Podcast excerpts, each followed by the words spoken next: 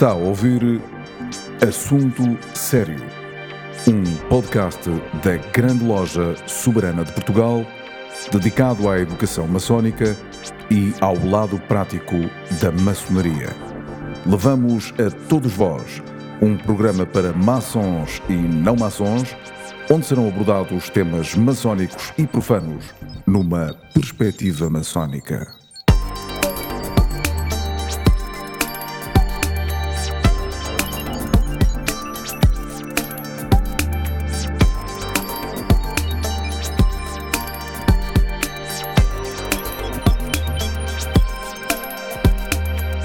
Meus amigos, sejam bem-vindos a este podcast da Grande Loja Soberana de Portugal.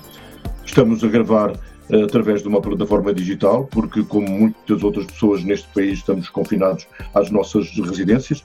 Pedimos desculpa pela qualidade do som, que não é certamente a melhor, mas é possível e uh, fazemos esta gravação deste modo uh, que eu já expliquei, para não privarmos as pessoas que habitualmente estão connosco semanalmente, ou todos os dias da semana, para ouvir o podcast, esse sim, que é, varia -se semanalmente.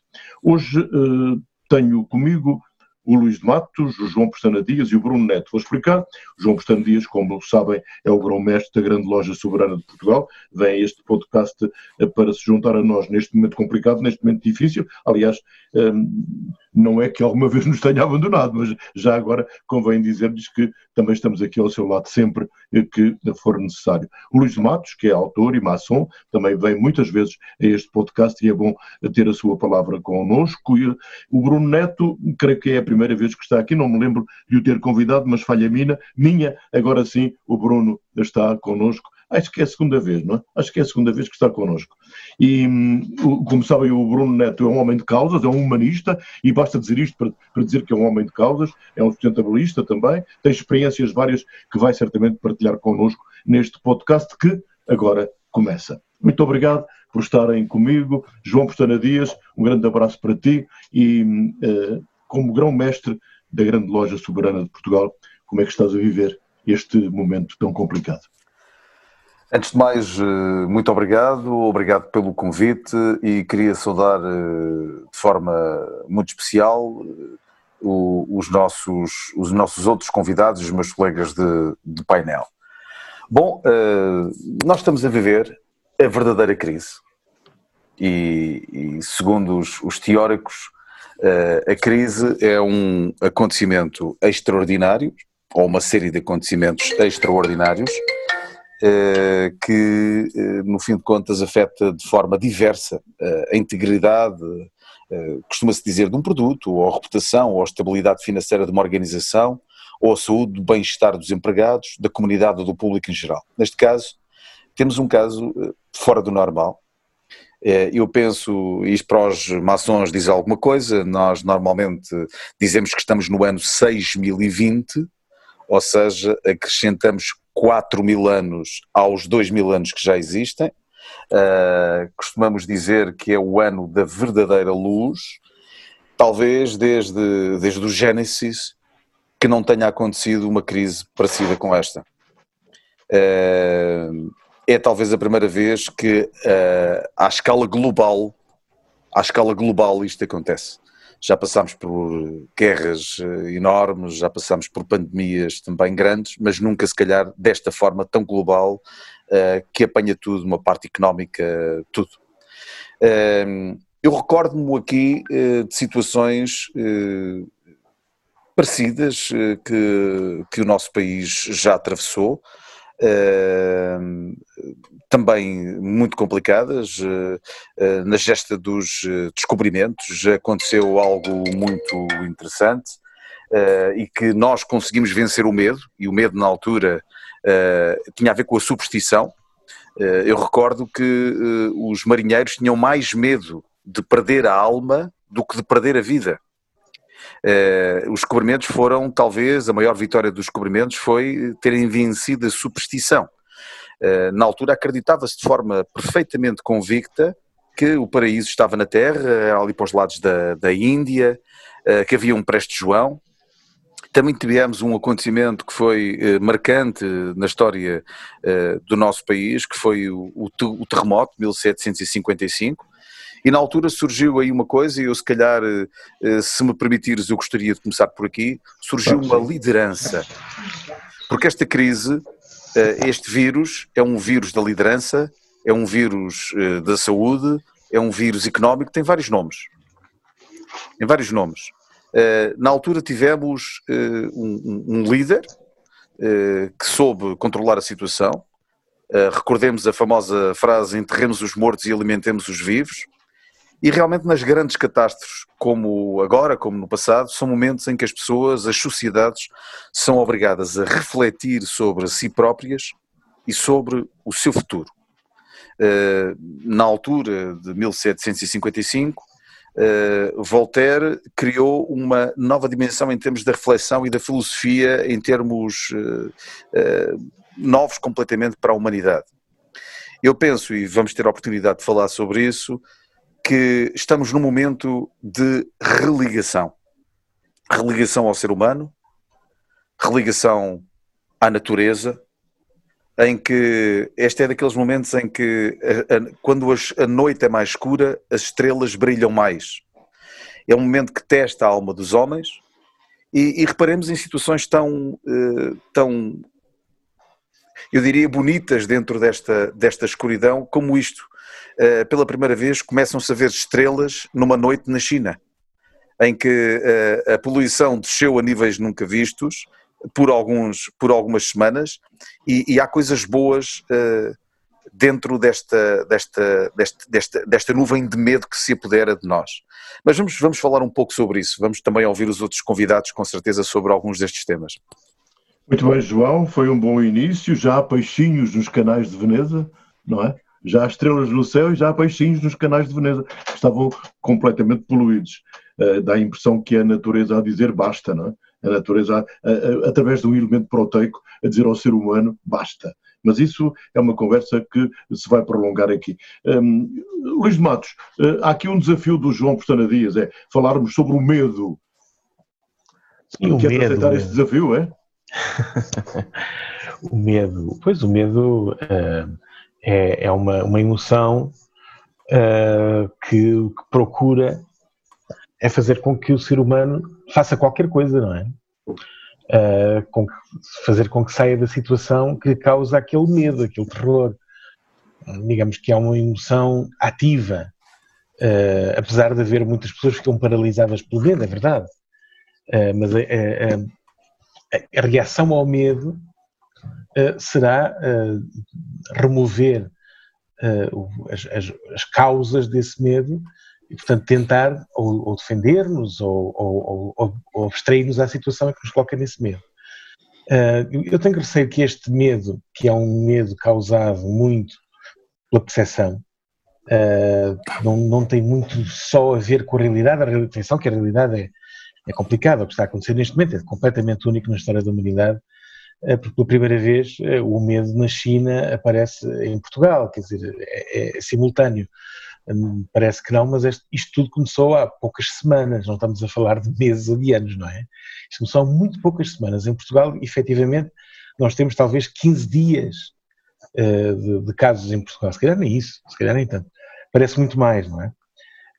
mas o que é certo é que hoje uh, a globalização de tudo faz com que haja uma globalização do medo também.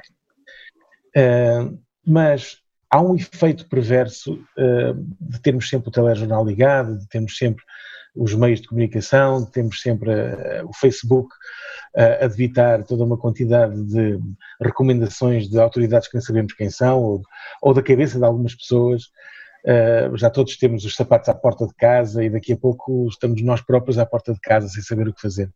Uh, é preciso ter, ter uh, cabeça fria, é preciso ter tranquilidade e saber que nós desempenhamos um papel efetivamente. Mas esse papel tem que ser coordenado com aqueles que coordenam o país onde nós estamos e esse país coordenado com aqueles que coordenam a, a, a, o lugar geoestratégico onde nos encontramos, que é a Europa. Portanto, não, não devemos uh, ter atitudes uh, loucas de heróis uh, dos, dos filmes. Nós temos que entender que fazemos muito se cumprirmos rigorosamente o que nos é pedido, porque depois é outras esferas e outros níveis que se vão decidir, enfim, como é que tudo isto, as medidas que vão ser aplicadas para ver como é que tudo isto nos vai levar novamente a um bom caminho. E durante esse tempo vamos ter que ter atenção ao nosso medo, porque o nosso medo resvala, em geral, em duas, em, em, em dois, duas atitudes extremas. Por um lado, o medo uh, pode nos fazer ter desconfiança dos outros e, e, fazer exacerbar a individualidade. Por outro lado, o medo também nos pode fazer profundamente egoístas. E esta é a primeira crise global, e por isso é a primeira crise em que estamos todos nela e é a primeira da qual só saímos se trabalharmos em conjunto. É a primeira, nunca aconteceu até agora. Até agora sempre havia aqueles que podiam abstrair-se à crise, sair, ir embora e com os meios que tinham um, tornar-se praticamente imunes. Neste momento fazemos todos parte dessa crise e, portanto, cada um tem de facto um papel a desempenhar. Sem medo, com atenção, se calhar com temor, mas sem medo, sem medo. Temos aqui a opinião do Luís de Matos, com temor, mas sem medo e certamente sem pavor, que é muito pior que o medo. É pavor. Bruno Neto. É que o temor, o temor e o medo não são a mesma coisa. Claro, claro. Talvez a melhor maneira de expressar o, o, o medo seja à portuguesa, o cagaço. O temor não é cagaço. O temor é saber uh, o agigantar das forças contra as quais uh, temos que lutar, quer dizer, as forças que se erguem, saber que é possível derrotá-las se formos uh, inteligentes, Uh, e se formos capazes de dominar o cagaço. O temor tem que estar lá sempre. É aquele temor reverencial que temos que ter a determinadas coisas na nossa vida. Ok? A morte um dia há de vir, há de sobrevir, a morte de todos nós, isso é garantido, não é? Havemos de morrer.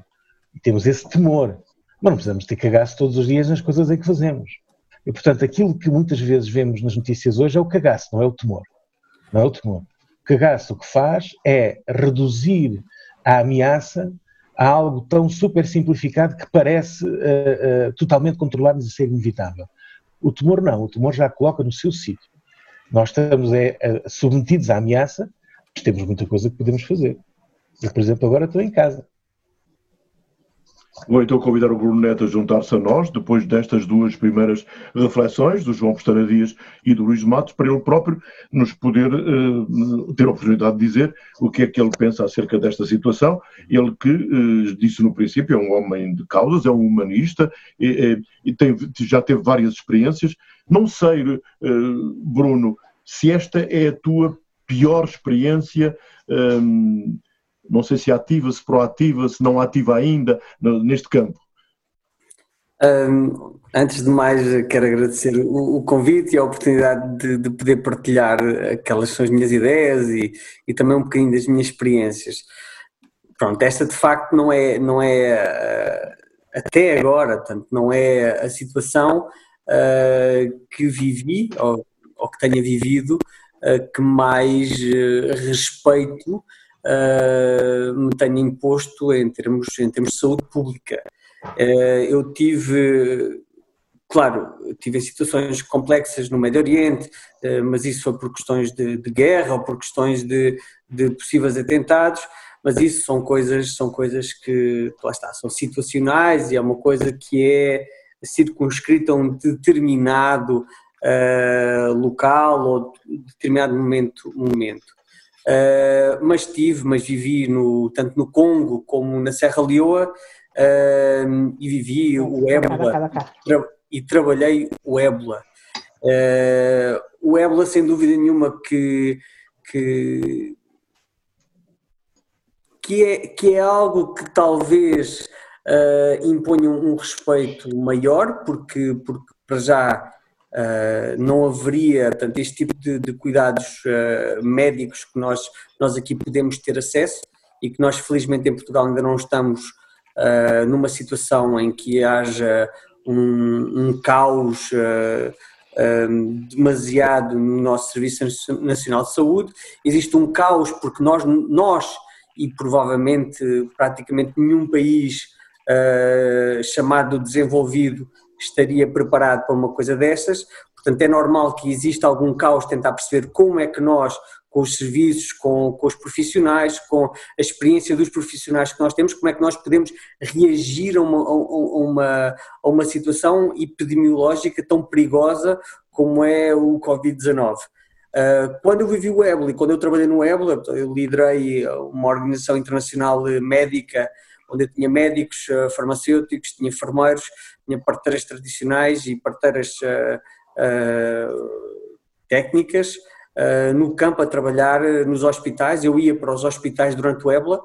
O Ebola, a diferença é que se tu apanhasses ébola, não havia nada que, que te fizesse uh, curar, a menos que fosse uma sorte ou um, ou um bafo dos deuses que, que, te, que te fazia sair, porque na altura não havia qualquer tipo de vacina.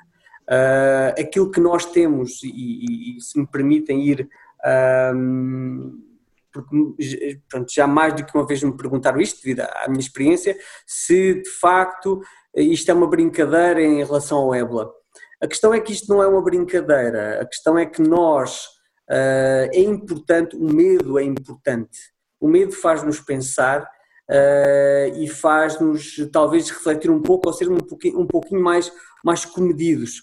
Uh, e eu acho que é muito importante que nós respeitemos, tal como o Luís ou, ou, ou, tal como o João já aqui referiu, é muito importante respeitar o outro e eu acho que esta é uma oportunidade única que nós temos de perceber que nós somos muito enquanto indivíduos, mas nós somos muito mais enquanto comunidade. E, e, e o, o facto de nós, neste momento, estarmos a ter este comportamento, que eu sou sincero, hum, eu não estava à espera que os portugueses e as portuguesas eh, acatassem de forma tão, tão, tão ordeira Uh, dentro de alguns excessos, naturalmente, não estava à espera que, que acatassem este, este, este pedido, este chamamento para que ficassem em casa, para que tivessem, tivessem, fossem responsáveis.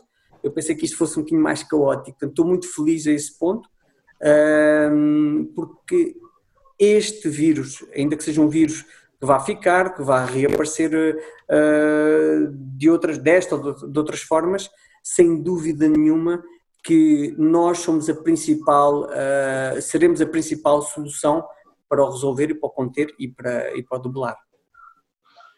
Muito bem, Bruno. Oh, Luís Matos, deixa-me só dizer isto, eu queria ouvir também o João Postana Dias sobre, sobre isto, parece-me que é, que, é, que, é, que é muito importante. Aliás, é tudo importante aquilo que os, que os meus amigos estão a dizer. Mas esta é uma oportunidade que a humanidade não pode perder? Luís. Pode, que... claro, pode. E, e, vai, e obviamente vai perdê-la.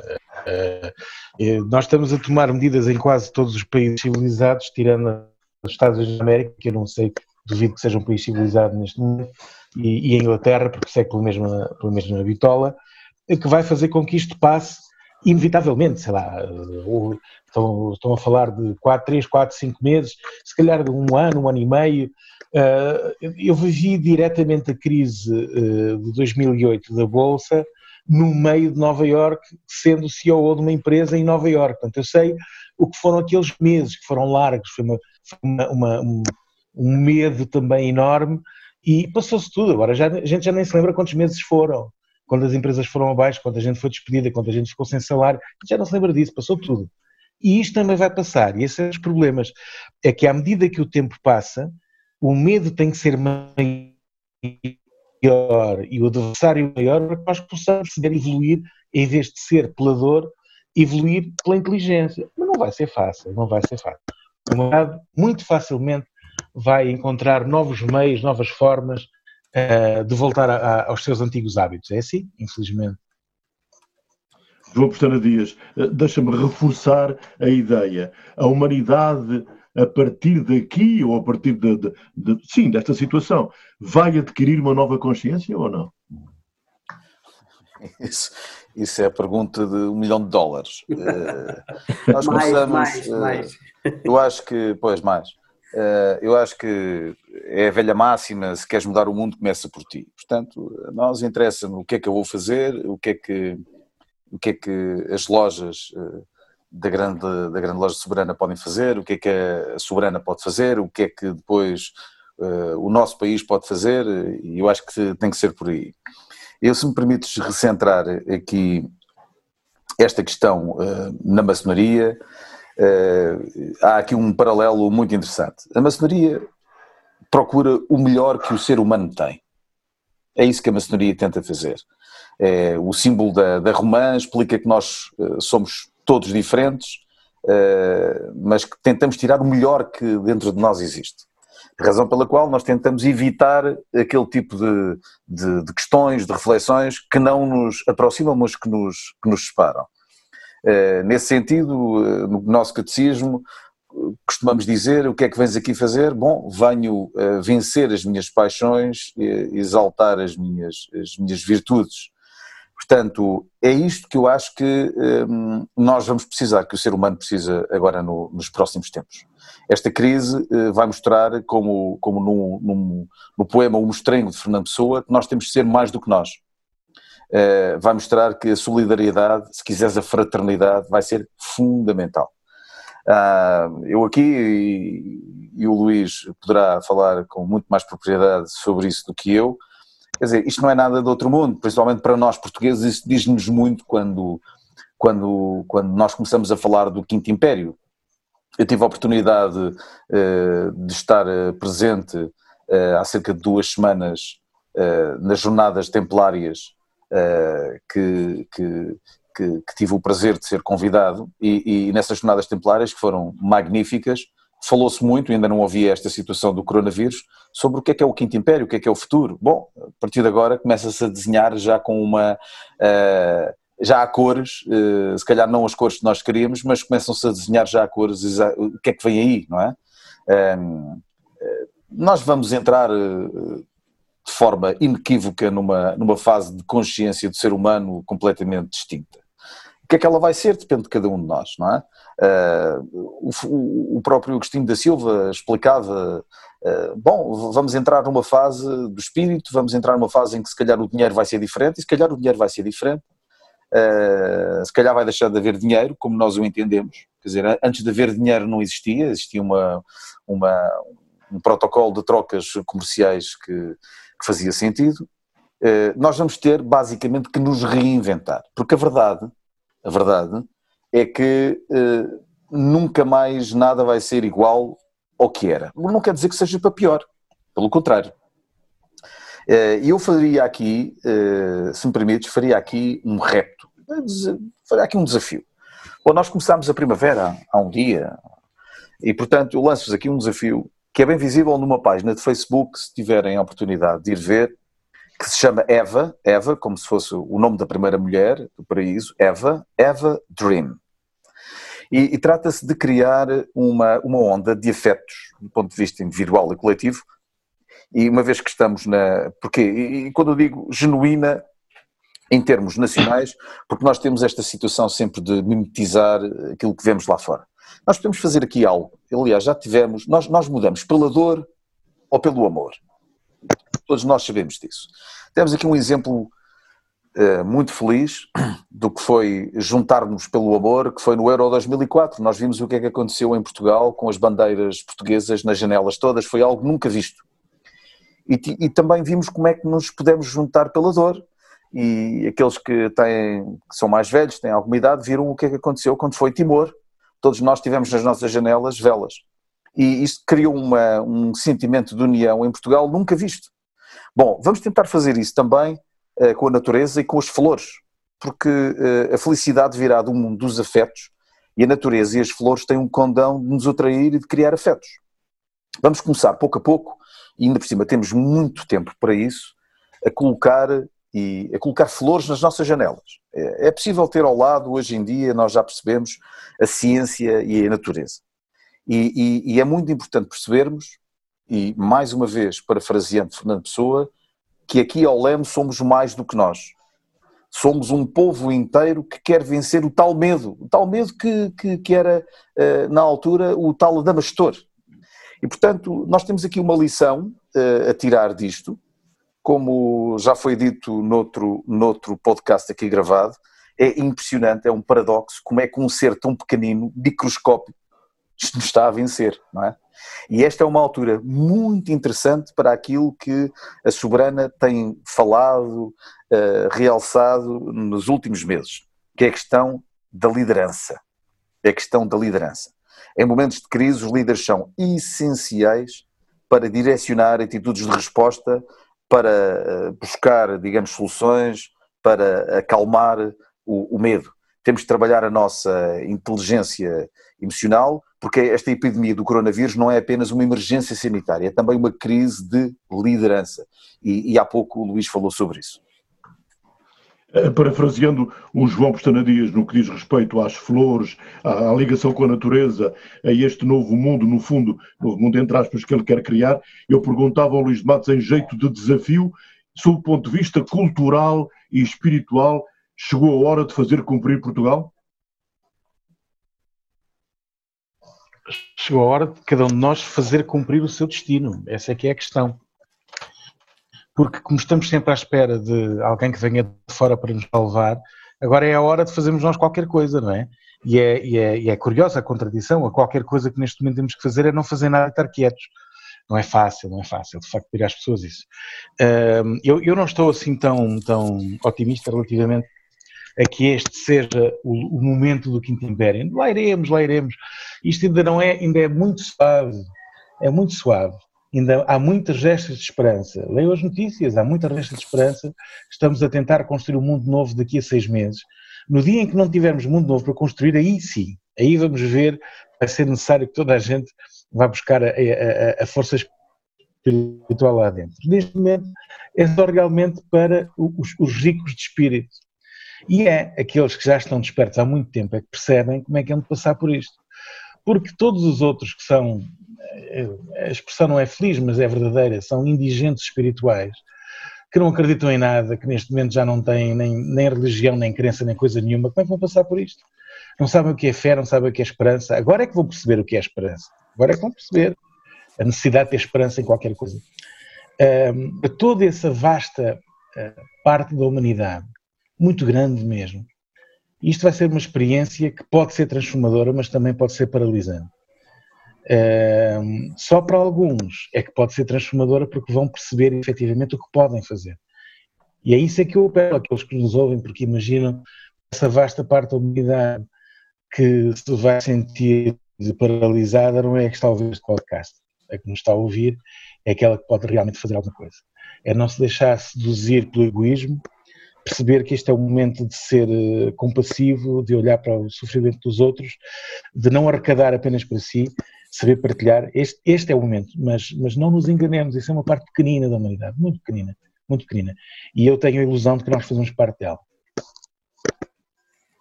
Bruno Neto, hum, tu és um homem com uma consciência absoluta da realidade, não é? Porque hum, o mundo inteiro já para ti, ou quase grandes, grandes zonas do mundo para ti não são segredo, já estiveste perante problemas muito complicados.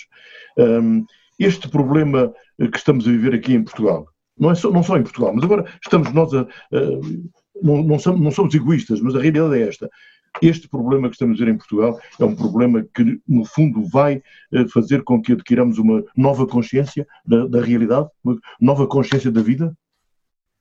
Eu, eu tenho, eu, é, tem sido das, das, das reflexões mais. Uh mais profundas que eu tenho feito nestes últimos tempos e, e em especial nesta, nesta última semana que eu já, que eu já estou uh, retirado da, da, do mundo lá de fora, uh, tem sido das maiores reflexões, porque eu, eu, eu, sou eu sou um pouquinho como, como, como o Fernando Pessoa, uh, sou, sou um pessimista positivista. Eu penso sempre o pior, mas tenho sempre a esperança que o melhor venha a acontecer eu sem dúvida nenhuma que, que tal, como, tal como o Luís e o próprio João já referiram, quer dizer, houve, houve momentos em que nós, uh, e o Luís referiu isso sobre, o Crash, o Crash 2008, uh, eh, em que nós dissemos, epá, boa, o mundo da imobiliário vai mudar, a economia mundial vai mudar, porque aprendemos uma grande lição. E depois voltou tudo ao mesmo, se não pior, porque nós acabámos por mascarar um pouco aquela que tinha sido muitas das aprendizagens que nós fomos obrigados a ter e a refletir durante esse, esse momento de crise, nós depois mascarámos-las e dissemos isto agora está tudo muito bem, vamos, isto vai ser muito melhor agora. E continuamos com bolhas imobiliárias em, em, em, na maior parte dos, dos países uh, das maiores economias. Aquilo eu tenho algum receio que isso venha a acontecer, ou seja, que agora, uh, que agora pá, nós tenhamos de facto uma.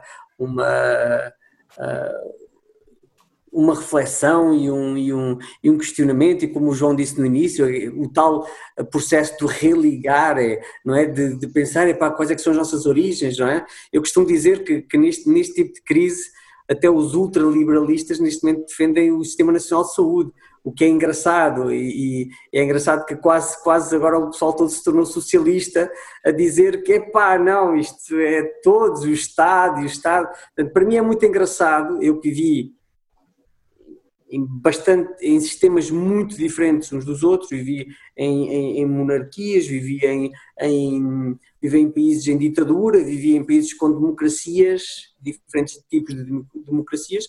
Um, isto, isto para mim é muito engraçado de um ponto de vista analítico e de um ponto de vista um, antropológico, etnológico um, e comportamental. Uh, agora, eu, eu gostava de ter esta esperança de pensar que que depois, quando, quando tudo isto acalmar, que as pessoas vão voltar a, a, a, perguntar se os vizinhos precisam de alguma coisa, se os mais velhos precisam de alguma coisa, se, os, se as pessoas que estão na rua, os, os sem-abrigo, precisam de alguma coisa. Uh, e esta solidariedade que agora está a ser tão bonita, e estamos a ver tantos casos de solidariedade tão bonita, eu gostaria muito que isto continuasse, gostaria muito que nós saíssemos do eu, não é? porque nós, e, como o Luís estava a falar, eh, aliás, o João estava a falar sobre a questão da, da, da liderança, uh, epá, nós temos que ser o, o, Dom Sebastião de cada um de nós, não é? Porque o Dom Sebastião está, está dentro do nosso próprio nevoeiro uh, e, e, é dentro deste nevoeiro interno que nós, que nós temos de, de, de sair e ir para, para, para o outro, irmos até ao outro, irmos até um, àquele que está do outro lado da rua ou aquele que está do outro lado, até na porta ao lado, nós às vezes nem conhecemos. Eu gostaria muito que, que, que pelo menos essa, essa, essa vontade de perceber e de querer uh, trabalhar, entre aspas, com o outro prevalecesse e, e fosse, fosse como uma como um, um, hábito social porque, e gostaria só de fazer um pequeno um pequeno uh, um pequeno, não é reparo, mas uma, uma pequena anotação que eu, eu sou e neste momento eu estou, eh, eu estou a minha quarentena estou a fazê-la na minha vila, estou em Tramagal, que é uma vila com 3 mil e tal pessoas, quer dizer, é muito diferente daquilo que eu estou a viver aqui do que aquilo que eu vivo em Lisboa, daquilo que nós vivemos nas grandes cidades. Aqui é, faz parte do DNA haver o espírito da comunidade, não é? Nem toda a gente, naturalmente, está preocupada, mas aqui toda a gente se tenta ajudar e entre ajudar. Em Lisboa as coisas são um pouco mais complicadas porque as grandes urbes, as grandes cidades faz com que nós promovamos um pouco o individualismo. Mas não quer dizer que os meus vizinhos do, do meu prédio tenham feito um grupo no Facebook a dizer, pá, os mais novos estão cá para ajudar os mais velhos. Isso também é bonito, eu nunca tinha visto isto numa cidade desta forma tão bonita. É triste, é triste é nós precisarmos de chegar a uma crise tão grande para olharmos para o outro. Eu já agora não, não, não, não, não sou moderador, mas queria te fazer uma pergunta, uh, Bruno. Eh, tu que tens essa experiência internacional de teres vivido uh, epidemias que matam milhares, se não milhões de pessoas, viveste-as numa, numa, numa perspectiva de, de, países que não são países com, com um nível de, de avanço tecnológico ou civilizacional. Civilizacional é, é, é, não, é, não é a forma correta de dizer isto. Igual ao que nós estamos a viver agora. Qual é, no teu entender, a, a, grande diferença ou as semelhanças que encontras entre a resposta desses povos e a resposta que está a ser feita agora por estas sociedades que nós dizemos mais avançadas, não é? Nós somos muito mais selvagens do que eles. Eu, é, é, é, muito engraçado porque, porque eu, eu, quando cheguei à Serra Leoa e, e na Serra Leoa que tive mais, uh, muito mais dentro do EBLA, porque ao, ao, estar a liderar uma, uma organização, eu fui responsável pela, pela criação de todos os planos de contingência da organização, todos os planos de segurança, movimentação de staff, comportamento em hospitais, comportamento na sociedade, fins de semana. Eu fui obrigado a delinear todo, todo esse, esse sistema de, de, de, segurança e de comportamento e de logística. E, e é engraçado que eu com toda a minha experiência, era muitas vezes o pessoal da Serra Leoa a dizer-me, pá Bruno, esqueceste de lavar as mãos quando entraste no, no escritório. E, e para, para, tanto no Serra Leoa como no Congo, não sei se é por estarem mais também habituados a desgraças, mas o comportamento é, era exemplar. Ou seja, pessoal, para ficar em casa, porque lá, portanto, na Serra Leoa havia um lockdown, portanto, fica tudo em casa, e, pá, e o pessoal fica tudo em casa. As pessoas tinham de sair eh, durante aquele X período de tempo, a faltar tipo meia hora para, para o lockdown às seis da tarde, todas as pessoas iam para casa. Havia um respeito, eh, porque também lá está, porque quando nós temos um pouco mais de pobreza, temos por um lado um, o sentimento que temos de sobreviver, mas por outro lado temos há, há, quase como uma consciência social de ajudar o outro, de que nós não estamos sozinhos e temos que nos ajudar uns aos outros se queremos sobreviver. E, e, e ainda que eu não gosto de generalizar a África, porque temos muitas Áfricas em África, uh, mas sem dúvida nenhuma que o espírito comunitário, mesmo em muitas grandes cidades, uh, e de, um, de, um, de uma civilização, não, de uma de um avanço civilizacional em termos de, de, de, de ajudar o outro era muito superior a, a, coisas que eu vejo cá, porque cá hum, não sei, eu acho que o, o, temos o expoente máximo do, do, do, individualismo é aquilo que nós vemos nas, nas grandes cidades cá.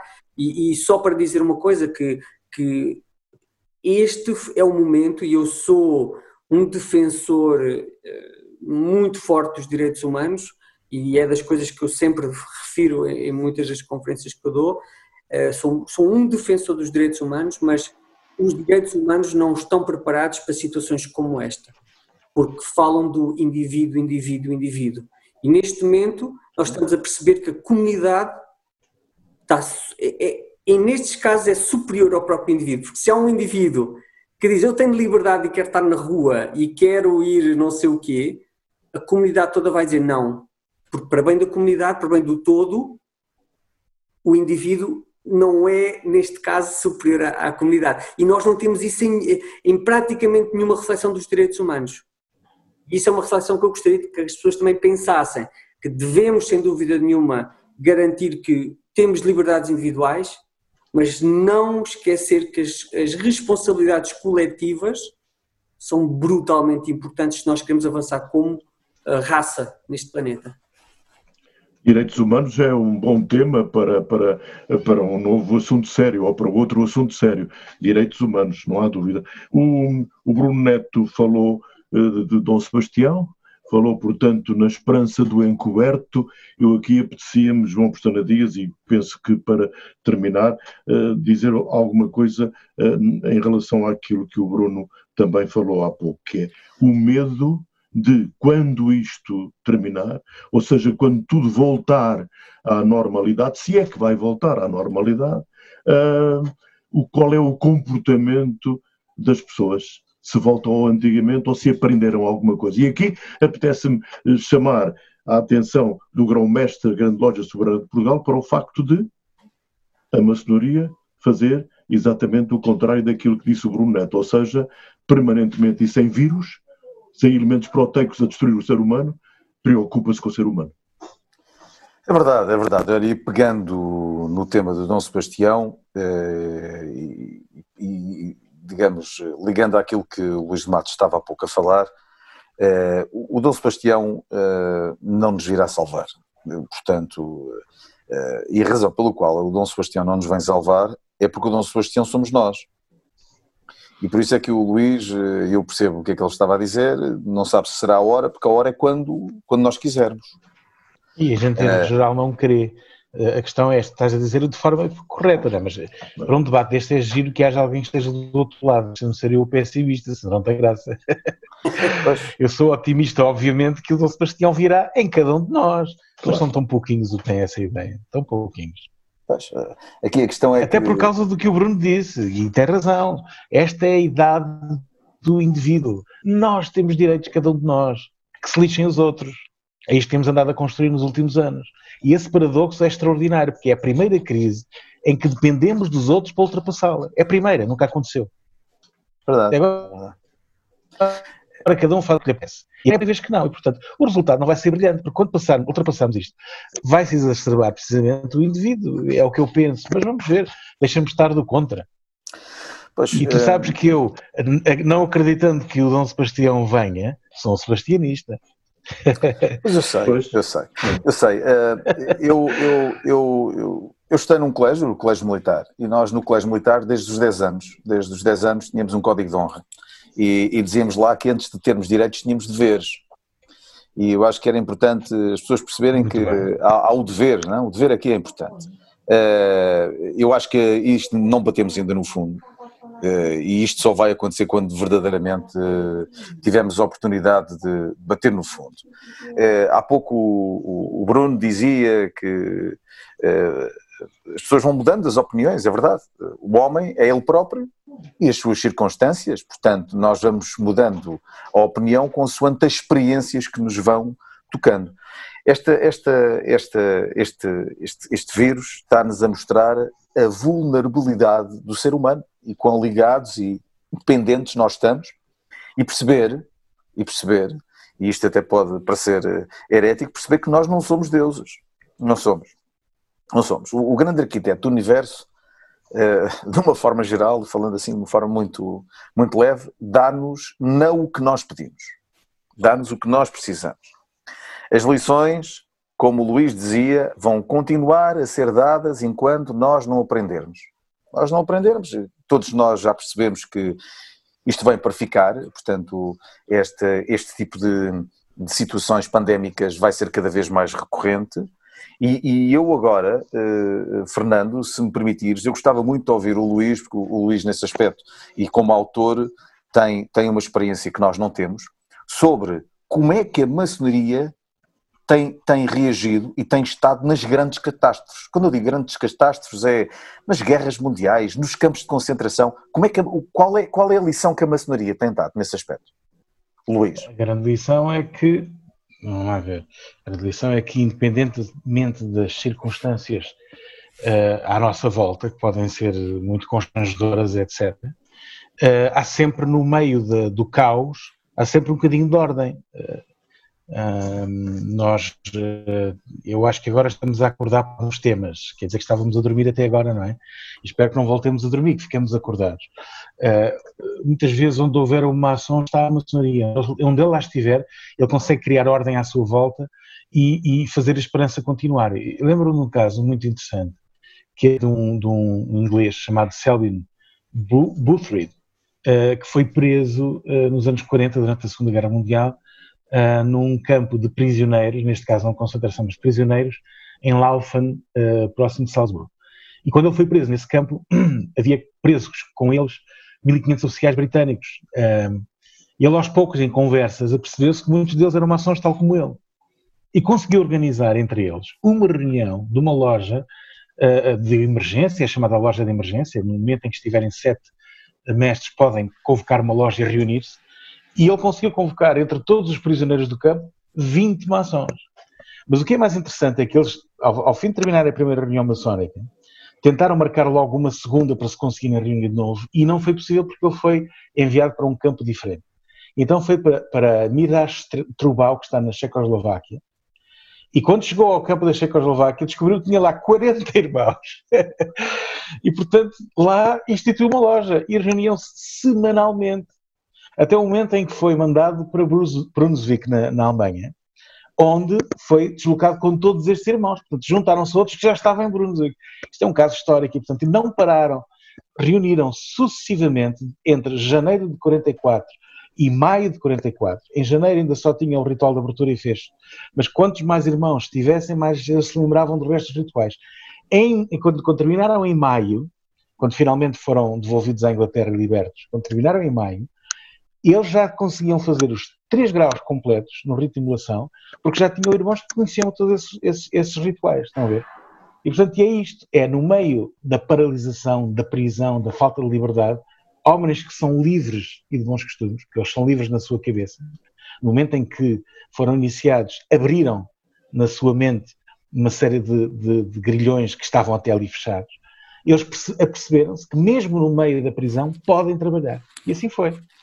Portanto, entre janeiro de 44 e maio de 44, houve uma loja a trabalhar, esta última já em Brunswick, na Alemanha, que tinha irmãos da Inglaterra, Escócia, Austrália, Canadá, Índia, Nova Zelândia, África do Sul e Estados Unidos. É isto, o maçom é imparável. É, é, isso é muito interessante, eh, só para referir que nós temos um, um, um ritual que é um ritual neste momento online, que foi adaptado, porque a, a, a maçonaria, antes de ser física, é metafísica. Quem, quem, quem, quem, sabe disso e quem pega no ritual percebe. Uh, aliás, como numa liturgia, numa liturgia cristã, Jesus Cristo diz: uh, estão a ver este pão, imaginem que é o meu corpo. Estão a ver este, este vinho, imaginem que é uh, o meu sangue. Portanto, existe aqui uma descodificação simbólica, existe um, um, um, elevar a um nível de consciência diferente que permite os maçons reunirem. E isto para, para, para, para vos dizer que neste momento as lojas da Grande Loja Soberana de Portugal estão a reunir exatamente com a mesma periodicidade, mas através, olha, exatamente desta plataforma onde nós estamos, uh, e posso dizer-te que as, as, as reuniões não têm tido nenhum decréscimo em termos de espiritualidade, bem pelo contrário, bem pelo contrário, uh, e onde são partilhados trabalhos, uh, e, é feito, e é feito tudo isso. Portanto, repara que até o cão do Luís de Matos concorda, e portanto esta é as, as particularidades de nós estarmos agora a gravar cada um na sua, na sua, na sua situação. Mas pronto, eu penso que, que eh, relativamente a isso, Fernando, este, este podcast já, já foi bastante rico em todas estas, estas opiniões. E agradeço-te mais uma vez pelo, pelo convite de estar aqui.